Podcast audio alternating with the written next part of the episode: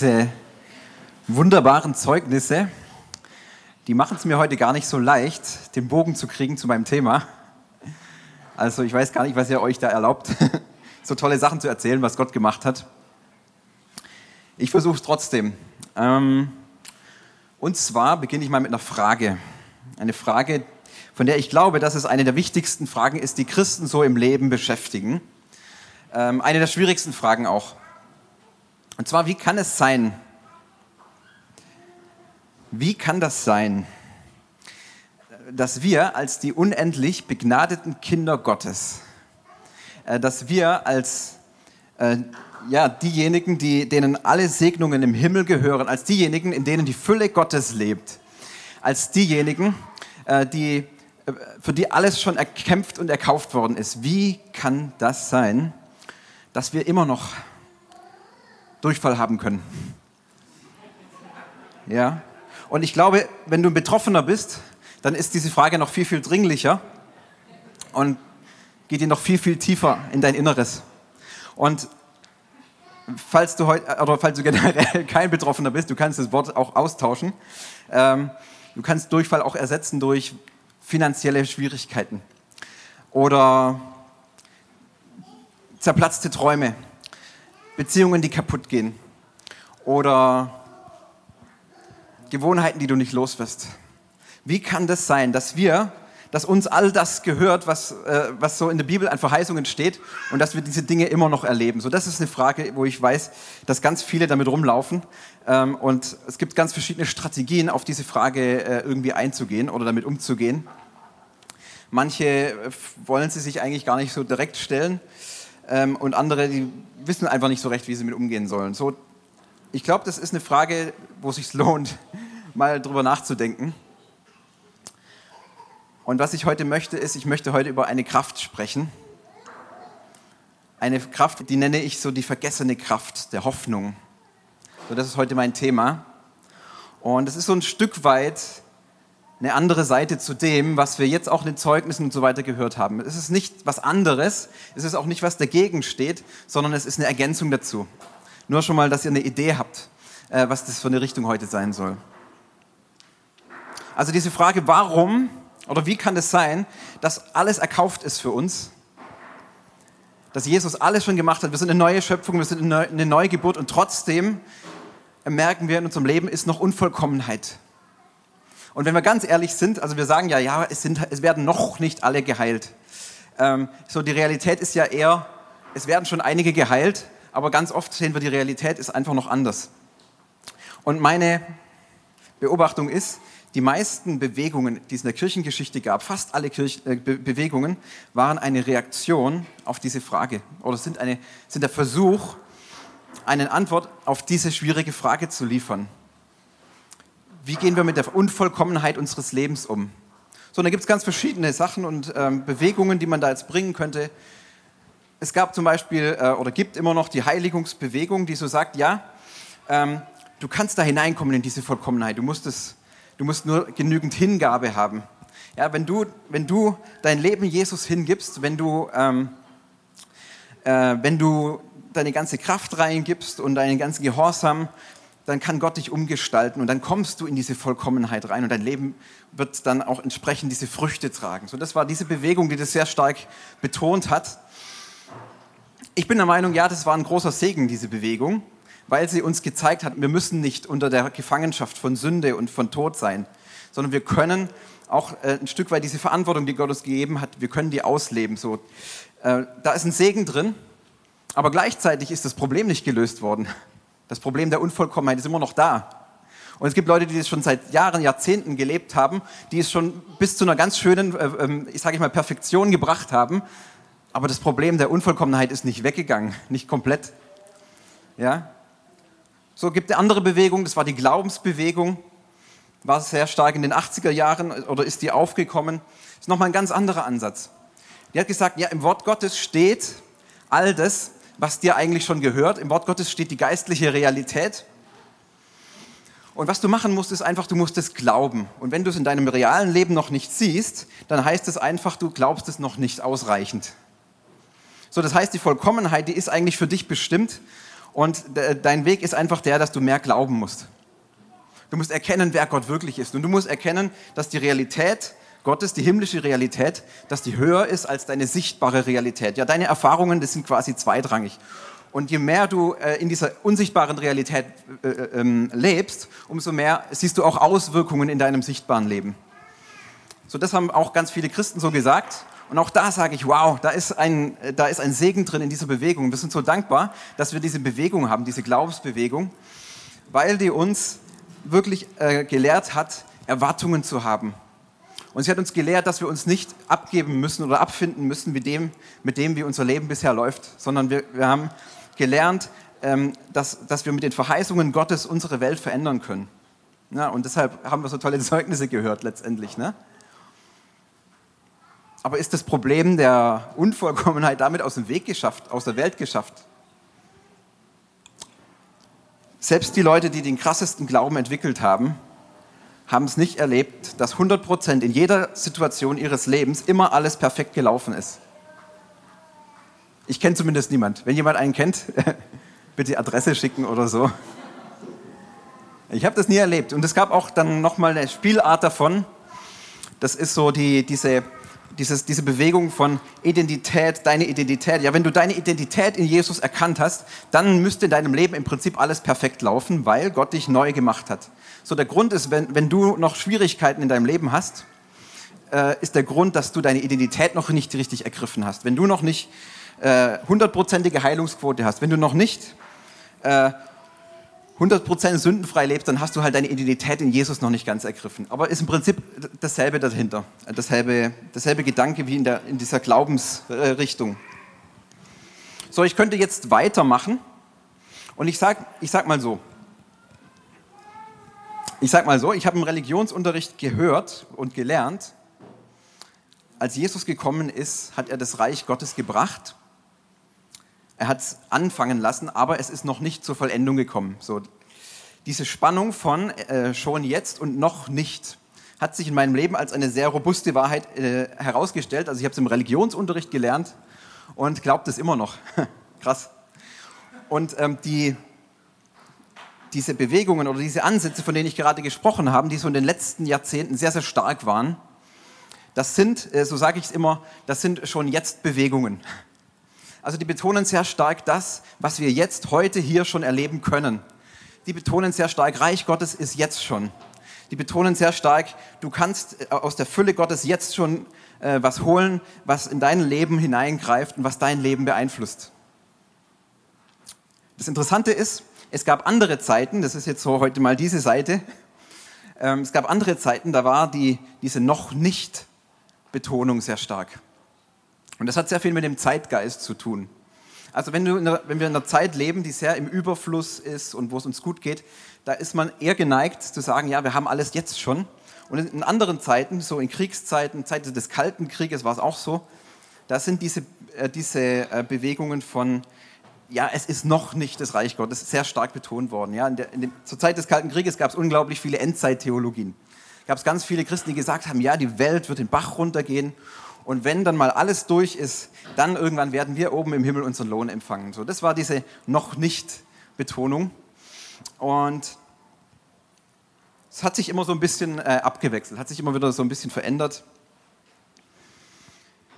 Ich bin sehr stark auch mit dem aufgewachsen. Ich bin in einer, in einer eher konservativen Gemeinde aufgewachsen und ich habe jeden Sonntag im Prinzip gehört, dein Leben als Christ ist ein einziges Durchhalten, ist ein einziges Leiden. Aber wir werden ja irgendwann alle abgeholt und dann ist alles gut. Und dann habe ich entdeckt, es gibt auch diese andere Seite. Dann habe ich entdeckt, oh, es gibt so vieles, was wir jetzt schon als, als Nachfolger Jesu ergreifen können und was unser Leben verändert. Und ich bin da so richtig eingetaucht in meiner Jugendzeit. Ich, äh, ich, hab, ich, ich bin äh, von dieser Heiligungs- und von der Glaubensbewegung, ich bin so richtig äh, verändert worden und äh, ähm, richtig innerlich motiviert worden. Ich habe ich habe Visionen entwickelt, Visionen, das wurde für mich das ganz große Lebensthema. Visionen haben und träumen mit Gott und alles ist möglich mit ihm, alles ist möglich. In den letzten Jahren habe ich gemerkt, okay, alles ist theoretisch möglich, aber irgendwie ist nicht alles eingetroffen. Hat nicht alles so funktioniert. Und ich habe angefangen mit mir zu ringen, was ist das jetzt? Woran liegt das? Ich glaube, das ist eine Spannung, in der ganz viele von uns leben. Und eigentlich wollen wir raus aus dieser Spannung. Eigentlich wollen wir uns für irgendwas entscheiden. Eigentlich wollen wir mal eine klare Antwort. Ja, ist es jetzt so, dass uns alles gehört oder ist es nicht so? Irgendwo erkennen wir diese ganz offensichtliche Gebrochenheit des Lebens. Wir erkennen sie, wenn wir, wenn wir sie nicht gerade irgendwie verdrängen. Und das passiert leider ganz schnell, wenn man sich zu stark in eine Sache reinsteigt. Man, man neigt dazu, ähm, die Realität des Lebens zu verdrängen oder die, die Realität, in der wir leben. Oder aber wir erkennen sie an. Und wir erkennen an, okay, das Leben ist auch gebrochen. Aber gleichzeitig ist in dir eine Stimme, die sagt, ja, aber Jesus hat alles geheilt. Jesus hat alles getan. Und diese Stimme, die da in dir ist, die soll bitte schön nicht, nicht verstummen, denn die ist wahr. Okay, das ist wahr. Aber wie gehen wir jetzt damit um? Wir sehen die Realität und wir haben diese Stimme in uns. Ich will es mit einem Beispiel machen. Und dieses Beispiel fällt mir sehr, sehr schwer. Es hat mit Leiden zu tun und es ist wie, ähm, wie Jesus das so, oder wie es bei Jesus heißt, wenn er daran denkt, dann hat es ihm die Eingeweide rumgedreht. Aber ich glaube, ich soll euch das erzählen. Es geht um die deutsche Meisterschaft des FC Bayern. Und es ist ja nun wirklich schon seit fünf Jahren so, dass die regelmäßig ein paar Wochen vor Saisonende die deutsche Meisterschaft eingetütet haben und sich freuen. Allein daran erkenne ich doch schon, dass die Welt noch völlig unvollkommen ist und dass sie Erlösung braucht. Doof, dass der Tobi heute in der ersten Reihe sitzt.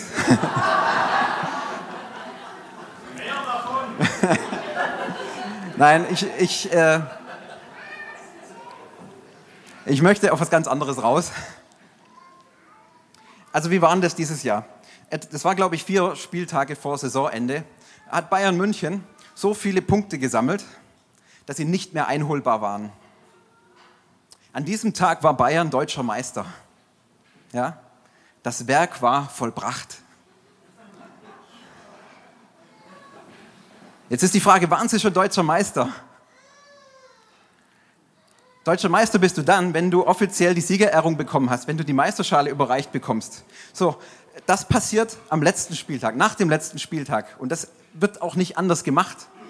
Ja? Also wenn am viertletzten Spieltag die Bayern eigentlich de facto schon Meister sind, sind sie es trotzdem noch nicht. Und, und wie gingen die damit um?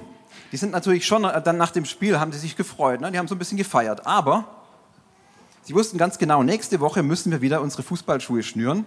Da geht es wieder auf den Platz, gibt es das nächste Spiel. Wir wissen, wir sind Meister und trotzdem spielen wir weiter. Und das ist so im Grunde genommen genau diese Spannung, in der wir leben. So, wenn du dich fragst, warum haben wir immer noch gewisse Dinge, gewisse Kämpfe in unserem Leben, die andere Leute ja auch haben, obwohl wir neu geboren sind, dann kann ich dir nur sagen, die Saison ist noch nicht vorbei. So, wir, es fällt uns schwer, das zu akzeptieren, dass Gott einfach in äh, Entwicklungen und in Prozessen denkt und in Zeitabschnitten. Das Coole ist aber, wenn die Bayern wollten, könnten Sie eine Woche später, könnten Sie mich ins Tor stellen. Ja, Mario, du könntest Abwehr machen, oder? Ja? Tobi, Sturm. Genau. Debi, Flügelspielerin. Jawohl. So mit, mit der Besetzung würden die Bayern wahrscheinlich sogar gegen den HSV verlieren. Aber das würde nichts an der Tatsache ändern.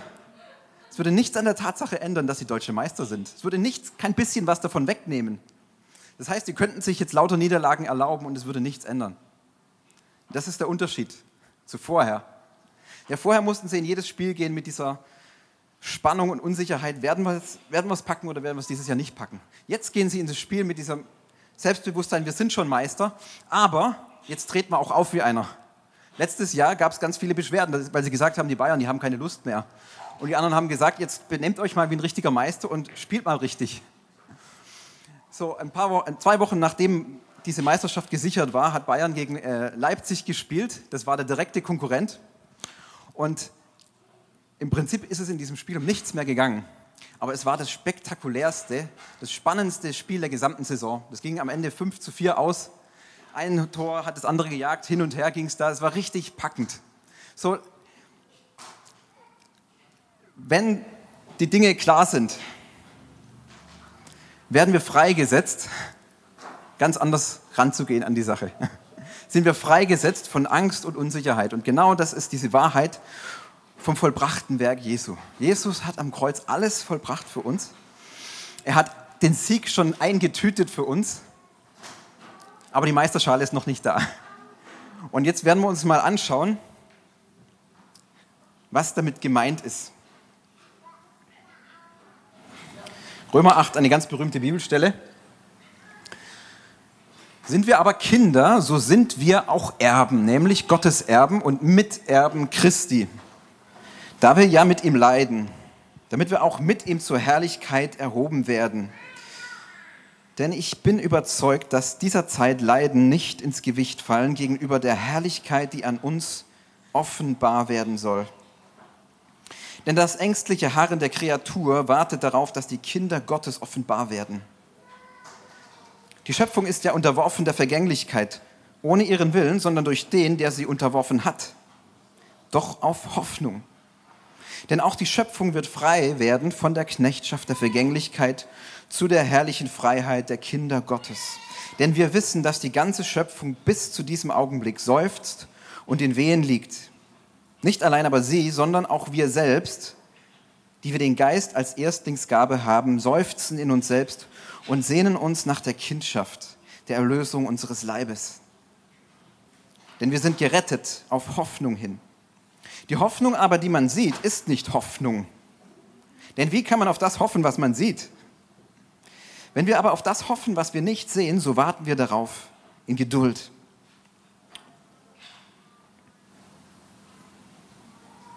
Okay, also Riesending, äh, dieser Text. Also könnte man jetzt wahrscheinlich tausend Sachen rausziehen. Werde ich gar nicht machen. Ich will, dass wir so ein bisschen einfach diesen Spirit aus diesen, aus diesen Zeilen mal rausspüren was ich rausspüre, ist was ziemlich beeindruckendes, nämlich wie direkt hier diese Begriffe von Leid und Schwierigkeiten neben den Begriffen von Herrlichkeit stehen. Ja, das geht, das geht wie so ineinander über direkt und du kannst es gar nicht so richtig auseinanderhalten. Da ist einerseits Leid und andererseits die perfekte äh, Herrlichkeit, ja, Kindschaft, Offenbarwerden der Kinder Gottes. Das sind diese wunderbaren Dinge, die Gott uns hier an, äh, äh sozusagen äh, verheißt, da geht es um die Vision Gottes für uns und nicht nur für uns, sondern um die Vision Gottes mit der ganzen Welt und mit dem ganzen Kosmos. Und das wird irgendwie so miteinander vermengt mit, mit den Schwierigkeiten, die wir jetzt hier auf dieser Erde noch haben. Und das ist mit dem Verstand gar nicht immer so einfach so auseinanderzuhalten oder zu sortieren. Und wie geht das jetzt zusammen? Dann ist dazu die Rede von, von Leiden, von Angst, von Seufzen, von Wehen, und ich finde es krass erstmal, dass die Dinge irgendwie, irgendwie zusammengehen und dass diese Spannung, von der ich gerade gesprochen habe, dass die da drin so deutlich auch nochmal aufscheint. Genauso kommen zwei andere Dinge zusammen, nämlich die Ewigkeit und die Gegenwart und die Zeit, in der wir jetzt leben. Es vermischt sich auch ganz komisch. Einerseits sind wir verherrlicht oder haben wir schon die Herrlichkeit Jesu. Einerseits sind wir schon Kinder Gottes. Gleichzeitig heißt es, das, was wir erst noch bekommen werden, die, also die Herrlichkeit, die wir erst noch kriegen werden. Also auch da wieder ganz speziell dieses, äh, dieses ähm, ineinander verwoben sein. Und ich, ich finde es nicht einfach, das auseinanderzuhalten, aber es ist erstmal cool zu sehen, äh, wie stark das miteinander ähm, irgendwie verwoben ist. Jetzt könntest du sagen, naja gut, ist doch eigentlich klar. Wir, die Kinder Gottes, wir haben schon alles. Also wir sind die neue Schöpfung und wir, eigentlich können wir in Vollkommenheit leben. Und dann ist da auf der anderen Seite die Schöpfung, die ist noch nicht erlöst. So, die wird dann am Tag, wenn Gott sozusagen ähm, alles ähm, perfekt macht, wird die dann noch mit erlöst. Vorsicht! Jetzt stelle ich eine Frage an uns. Wer von euch ist ein Himmelsbürger, wiedergeborener Himmelsbürger? Ja, sehr viele, zum Glück. Die zweite Frage ist, Wer von euch würde sich als ein Teil der Schöpfung verstehen, also ein geschaffenes Wesen von Gott? Zum Glück auch einige. Die zweite Frage, wer ist schizophren? Niemand, okay. Noch besser. Die Frage ist aber jetzt, wo ist denn jetzt deine Identität? Ist deine Identität im Himmel oder ist sie hier auf der Erde? Also bist du jetzt Teil der Schöpfung oder bist du Teil des Himmels? So die letzten Jahre habe ich mich ganz stark mit dieser Seite beschäftigt. Ich bin ein Himmelsbürger und mir gehört alles, was im Himmel ist, heute, hier und jetzt schon und das ist wahr. Und Gott möchte auch, dass das immer mehr hier in diese Welt reinkommt. Was ich aber gerade dabei bin zu entdecken, ist meine Identität als ein Geschöpf Gottes. Ja, witzigerweise sollte das eigentlich relativ selbstverständlich sein, ist es aber oft gar nicht. So, wenn man, wenn man sagt, okay, ich bin so neu geboren und man will irgendwie diese, diese Wahrheit der Neugeburt möchte man besonders stark machen, dann fängt man an, sich so aus dieser Identität herauszulösen, dass ich ja auch ein Geschöpf bin, dass ich ja auch Teil der Schöpfung bin. So, und wenn hier von der Schöpfung gesprochen wird, die, die noch seufzt und die noch wartet auf die Erlösung, dann sind all diejenigen, die auch Geschöpfe sind, sind mitgemeint. Ja? Vers 23. Nicht allein sie, sondern auch wir selbst, die wir den Geist als Erstlingsgabe haben, seufzen in uns selbst und sehnen uns nach der Kindschaft, der Erlösung unseres Leibes. So, jetzt denkst du, aber das heißt doch eigentlich, dass wir ja völlig gespaltene Persönlichkeiten sind. Also wir sind vollkommene Himmelsbürger und gleichzeitig sind wir Teil von einer äh, immer noch vergänglichen Schöpfung. Wie geht denn das jetzt zusammen? Dazu ist es gut, wenn wir uns einfach nochmal anschauen, was ist die Vision Gottes eigentlich mit dieser Welt.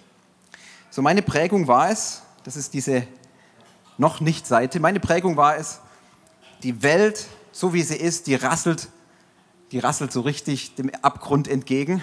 Und Jesus ist da und er reißt noch so ein paar Leute raus und setzt die da oben in, in eine Wolke rein.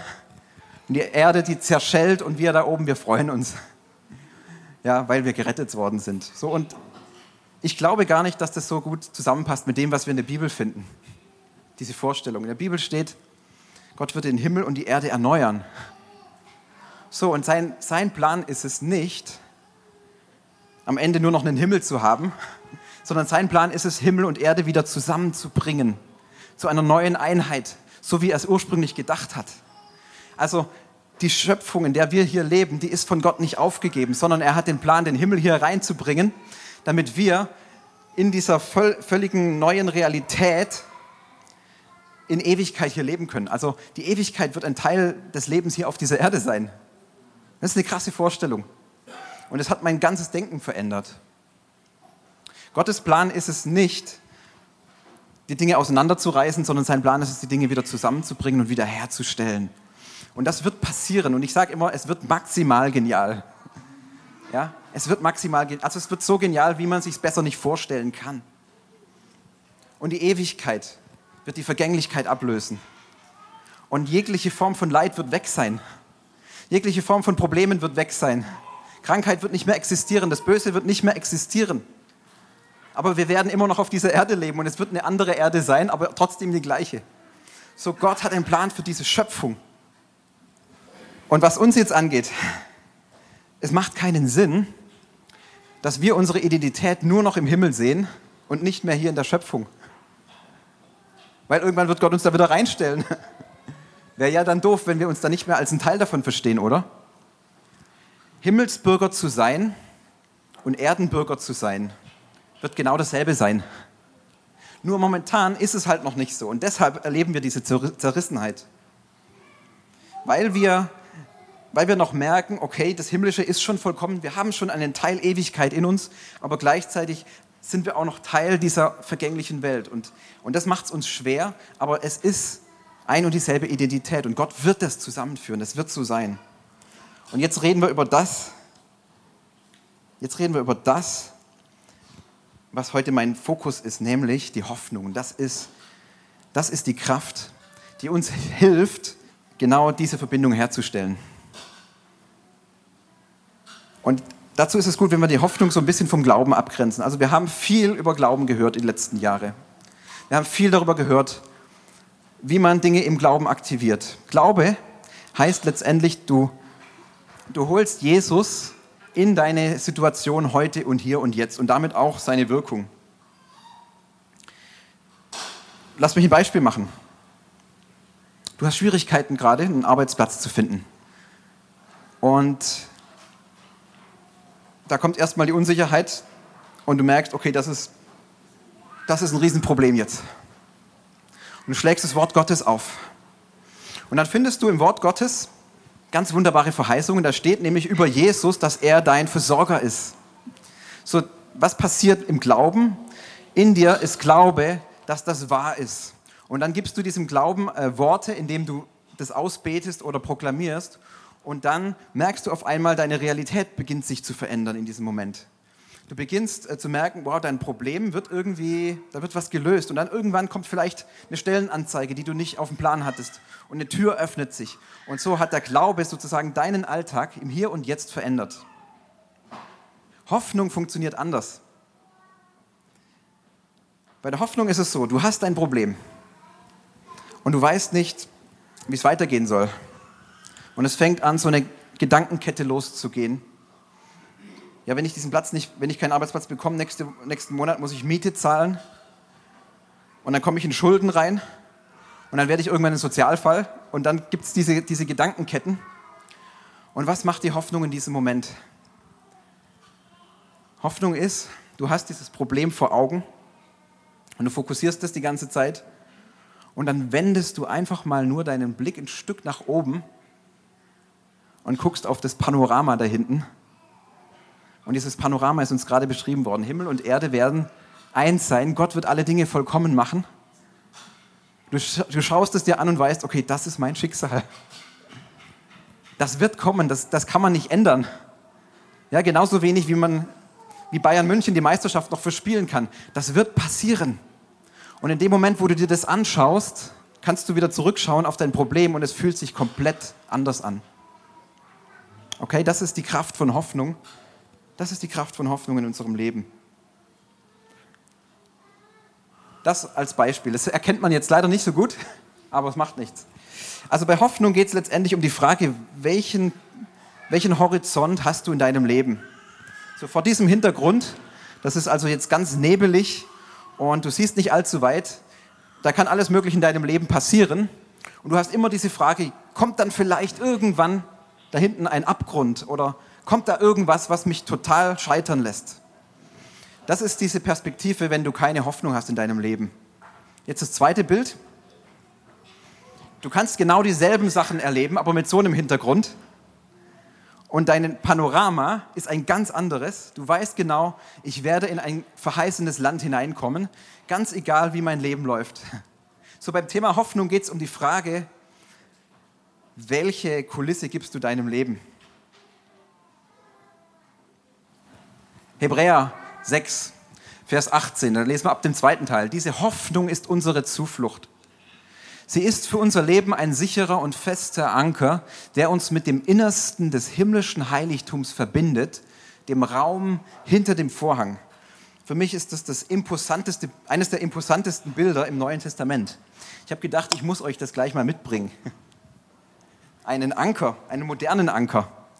Also das ist, äh, passt auch zu dem Bild, finde ich besser. Da heißt es, die Hoffnung ist dein Anker. Und wo ist dieser Anker festgemacht? in der Ewigkeit, im Allerheiligsten, hinter dem Vorhang. Also dort, wo alles nachher enden wird, oder nicht enden wird, sondern anfangen wird. Also in diesem noch nicht. Ich mache das mal hier rein. Okay? So. Hier ist dieses, äh, das ist das, was wir schon alles haben. Wir haben schon ganz schön viel. Aber Gott hat uns etwas gegeben, womit wir in die Ewigkeit hinein verankert sein können und in diese vollkommene Welt, die Gott schaffen wird. Und das ist die Hoffnung. Und das ist ziemlich krass, weil wenn du das hast, dann kann dein Leben laufen, wie es will.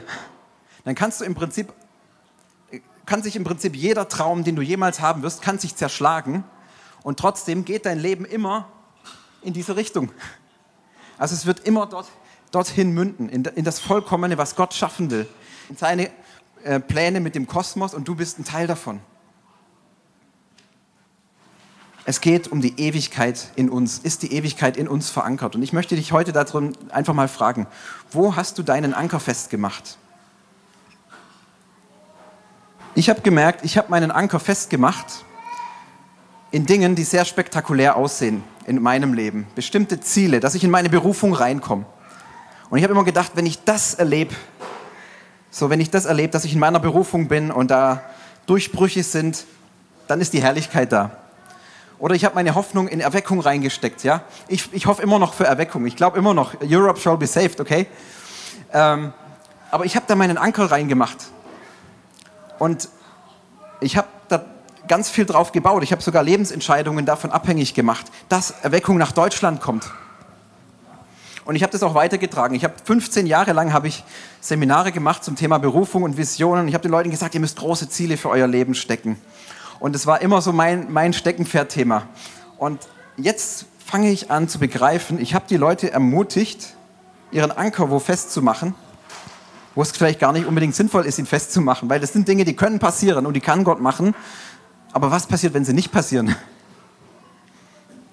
So, und dann würden manche vielleicht herkommen und sagen, ja, Timo, du hast den Leuten zu viel Erwartungen gemacht. Und du hast dir selber zu viel Erwartungen gemacht. Und dann sage ich, das Gegenteil ist der Fall. Ich habe viel zu kleine Erwartungen gemacht. Ich habe den Leuten viel zu kleine Visionen äh, eigentlich vermittelt und mir selber auch. Das da, dass Gott kommt und dass er unter uns leben wird und dass, dass wir in Ewigkeit mit ihm verbringen, das ist die größte Vision, die es überhaupt geben kann, oder? Das, also was Größeres kann man sich nicht vorstellen. Und warum sollten wir da kleiner denken? So, ich habe angefangen, mein Herz damit zu füllen mich damit zu beschäftigen, was Gottes Plan eigentlich ist mit dieser Erde, mit uns, mit der Menschheit. Und ich merke, das verändert mich. Und das ist eine ganz neue Motivation in meinem Leben da drin, weil ich weiß, die Sachen werden auch wirklich passieren. Ich bin 100% sicher, das wird passieren. Und das ist krass. Und das hilft mir auch umzugehen mit Enttäuschungen in meinem Leben. Es hilft mir umzugehen mit der Tatsache, dass dass ich vieles noch nicht erlebe, wovon ich glaube eigentlich, dass es ein Christ doch eigentlich erleben könnte. Vor einiger Zeit habe ich mal was gemacht. Ich habe in meinem Handy eine Erinnerung eingespeichert und die nannte sich Insel der Ewigkeit. So habe ich sie getauft. Und ich habe gesagt, die soll jeden Morgen äh, vormittags während meiner Arbeitszeit äh, soll da eine Erinnerungsfunktion kommen soll ganz kurz piepsen. Dann habe ich das gesehen und gemerkt, ah ja, okay, Zeit wieder für meinen Urlaub äh, auf der Insel der Ewigkeit. Thorsten hört das jetzt, aber es war wirklich nur eine Minute. Ich habe mir eine Minute Zeit genommen. Ich habe meine Arbeit, Arbeit ruhen lassen und habe in dem Moment einfach nur kurz mal geschwelgt in dem, was mal sein wird. Ich bin geschwelgt in der Ewigkeit. Ich habe mir vorgestellt, wie das ist, wenn alle Dinge vollkommen sind und ich bin mittendrin. So. Und in dem Moment war das, was mich gerade eben noch total gestresst hat, wo ich dachte, hoffentlich geht es gut, war plötzlich völlig, völlig entspannt, völlig relaxed.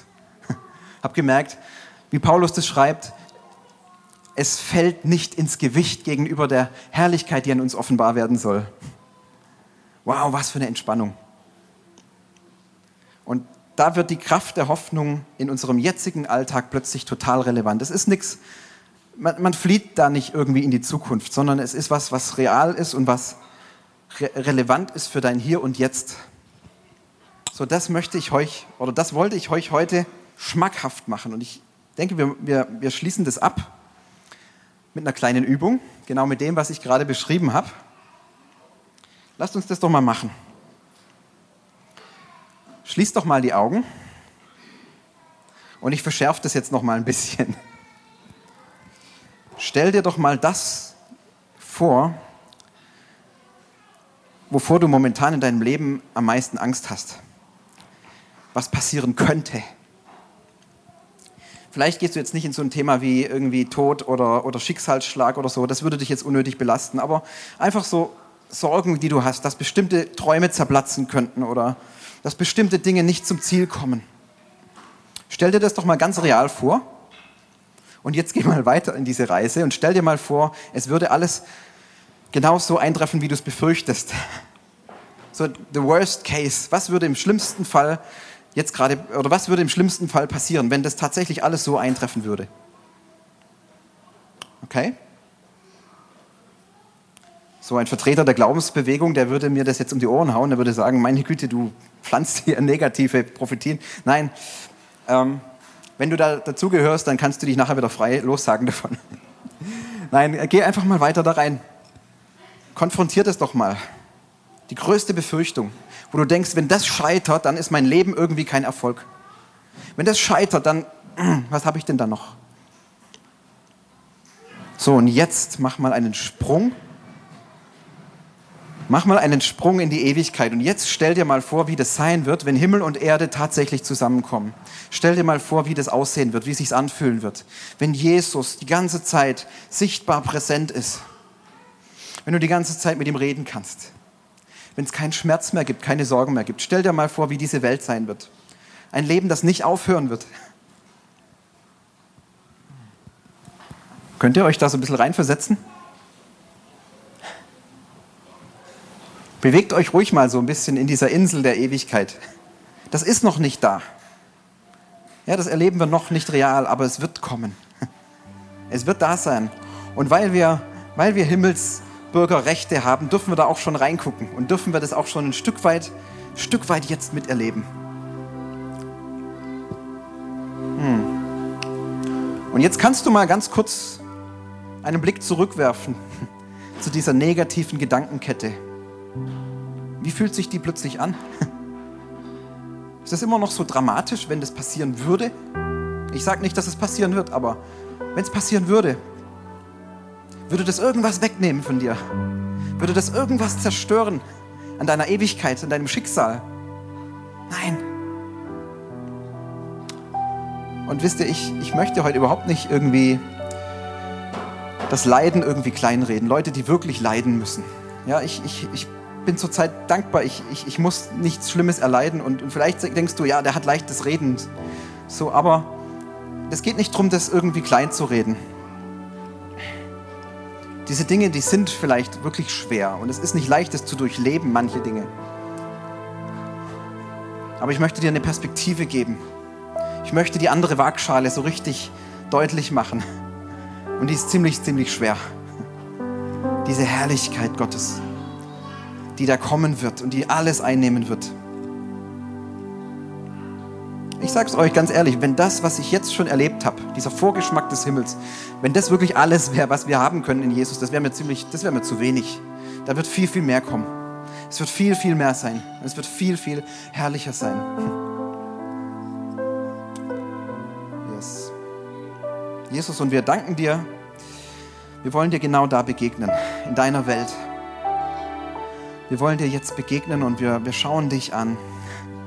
Wir, wir wollen dein Herz kennenlernen. Ich weiß, dein Herz ist es, die Dinge wiederherzustellen. Dein Herz ist es nicht nur, Probleme in unserem Alltag zu lösen.